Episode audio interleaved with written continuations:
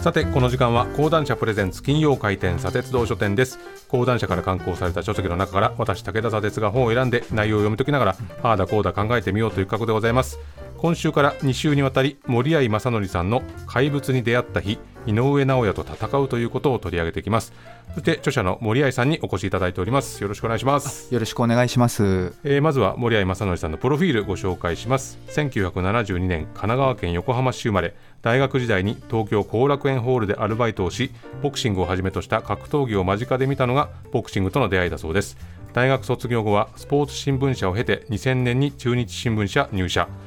東京中日スポーツでボクシングとロンドンオリンピック。中日スポーツで中日ドラゴンズ。東京新聞でリオデジャネイロオリンピックや東京オリンピックを担当、えー雑誌やインターネットサイトへの寄稿も多く「週刊プレイボーイ」市場では、えーよろしくお願いいたします。よろしくお願いします。まあこちらの本がなんかもう本当に発売数ヶ月ではい。かなり3万部でしたっけ、そうでということで。はい。僕もあの10月9月末に講談社から本を出したんですけれども、はいはいはい。あの藤井聡太さんの本と井上尚弥さんの本に挟まれて 本のタイトルが「なんか嫌な感じ」っていうタイトルだったんでそれをちょっとツイートしたら怪物に挟まれてなんか嫌な感じだっていうふうにツイートしたらですね賛否両論ありましたけどね。拝見しましいたやいやいや本当に光栄なことでございますけどね、はいいえいえいえ。えー怪物に挟まれて、まあ、先ほどあのプロフィールにも少しありましたけれども、はい。まあ、このボクシングとの出会いといいますか、はい。今こういうふうにスポーツっていうものを書くようになった。この経緯っていうのはどんなもんだったんですかね。そうですね。あの各経緯は後楽園ホールでアルバイトをしてですね、で、まあ、この生活をずっと続けたいなと、うん。要は格闘技、ええ。まあ、ボクシングを中心としてずっと見続けたいなと思いまして、うん。まあ、それを考えた時にあの仕事にできるというふうになると、ん。まあ、そばにいらっしゃったええ。記者の皆さん、うん。あこの仕事だったらもしかしたらずっと見ていられるかもしれないなという、うん。はい、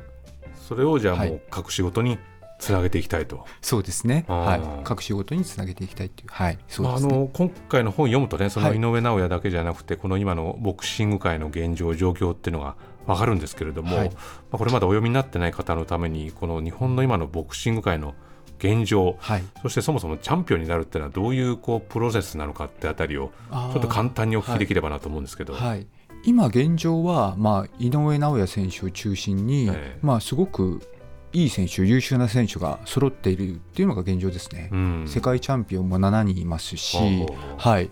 あの井上選手の他にも、まあ、弟の拓磨選手がいたり、あと寺地健志郎選手って、はい、あの強いチャンピオンがいたり、ええ。はい、でもちろんあの井岡選手もね。はい、いますし今すごく業界的には盛り上がってて、うん。はい、世界に誇る本当チャンピオンがいるなっていうよううん。なのが現状ですね。あのまあ、何々級何々級とはいたくさんあって、はい。多分それを知ってる人と全く知らない人と分かれると思うんですけれど、ね。これをこううん。こういうことになってるよっていうふうに説明するとなるとどういう感じなんでしょいうやね。難しいですよね、はい。ボクシングって17階級もあるんですよ。ははいで4団体あるんですよ。うん。はい、で4団体それぞれチャンピオンがいるので、え1階級にえうん。4人チャンピオンがいることになるんですよ。そうなんですよだから、はい。チャンピオン同士がはい。戦うとか、はい、なんかそういうわけわからん感じにもなりなりかねないわけですよね。分からないいですよね、うん。誰が一番強いのかがなかなか分かりづらい、うん。あの今ボクシングの現状にはなってしまってるなっていうのはありますよね。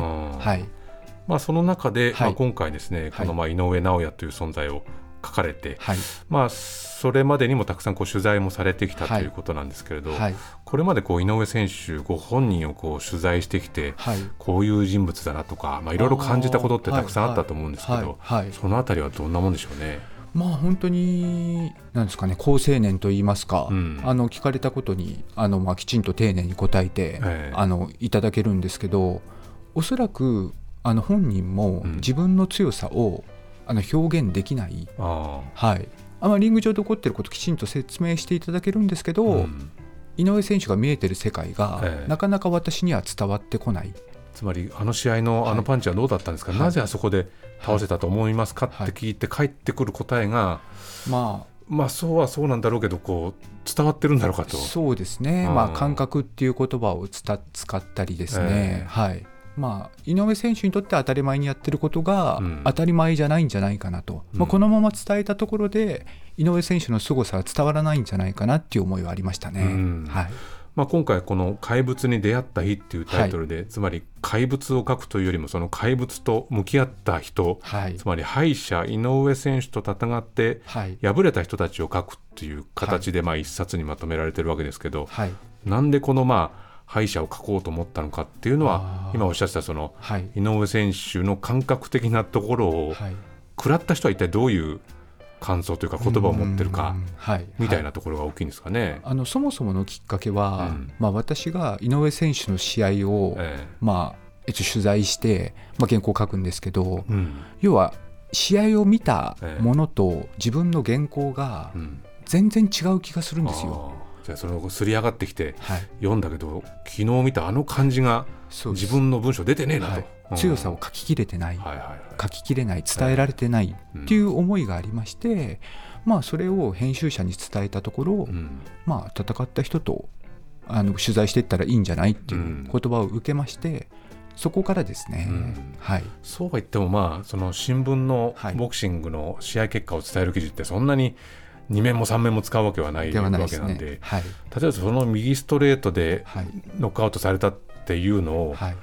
どういうこう装飾語を使うとかっていうのは、まあ、限界があるっちゃありますけどでもこう、はい、自分の原稿を見て違うなと、はい、あの相手が弱く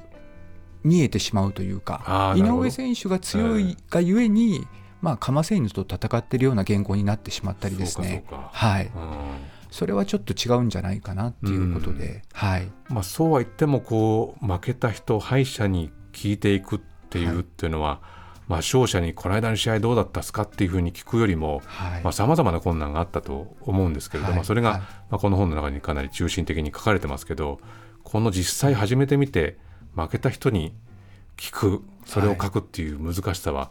どんなところにあったですかね、いややっぱり、まあ、聞いていいのだろうかと。うんまあ、選手にとっては心に傷を負っているような状況でして、えー、ボクサーって1年間に3試合ぐらいしかできないんですよ。はい、でまあ、いっぱいの重みがありまして、えー、まあ、そのことについて聞いていいのだろうかというような葛藤は自分の中で絶えずありましたね。はい、葛藤ありながらも、はい、方々出かけていって どうだったんですかというふうに聞くわけですよね。そうですね、そうなんですよ。はい、それは思ってたより言葉がこぼれてきた人と、まあ、そうじゃない人もいらっしゃるとは思うんですが、はい、そのこう敗者たちっていうのはどういうふうにその、うん、自分の負けを言葉にした記憶にしてたんですかね？あの私が思ってた以上にあのたくさん話してくれました、うん、そして驚いたのがリング上で起こったことをすごく鮮明に覚えてるっていうことですね。はい、なるほどね、はい、それはじゃあもうあの時の動きとか、はい、ステップから、はい、パンチからこの倒れた時のまあ空をあの天井を見上げたようなところまで、はい、全部覚えてると。そうですね、うん、なので、まあ、私が思ったのは本当交通事故に遭った時まあ、車がこう近づいてきた時なんとなくスローモーションで見えるとかこうお話しするじゃないですか。はいはいはい、そういうような体験を皆さんがこうリング上でされていたのかなと。うん。あのもう忘れられない記憶として、えー、あの頭に刻まれてるのかなっていうのは思いましたね。はいまあ、でもそのどんどん取材を重ねていく中で、まあ、い。ろいろなボクサーと話をしていくわけですけど、はい、こう負けた人にこう語らせるための心がけじゃないけれど、はい、ここまでは踏み込んで大丈夫かなとかもっと言っちゃえやっぱりやめとこうっていうそのねあのつながり連続だったと思うんですけど、はい、その辺りはこう進めていく上ではどうでした？いややっぱりそのおっしゃる通りで、うん、本当にその連続でしたね。もう、ここまで聞いていいのか。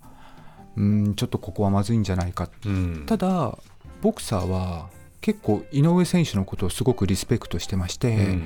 あのー、きちんと私と向き合ってくれたし、うん、あの克明にお話ししてくれたので、うん、途中からはあのだんだんお話ししてくれるようになったというか、はい。まあ、でも本当にあの井上選手が強すぎて、はい、井上に負けたやつっていうだけで、うん、なんかすごいやつになっていくっていう そういう人もたくさんい。らっしゃるというのは面白かったですよね。はい、あのもう戦ったことが誇りだったり、うんえ。ー、こう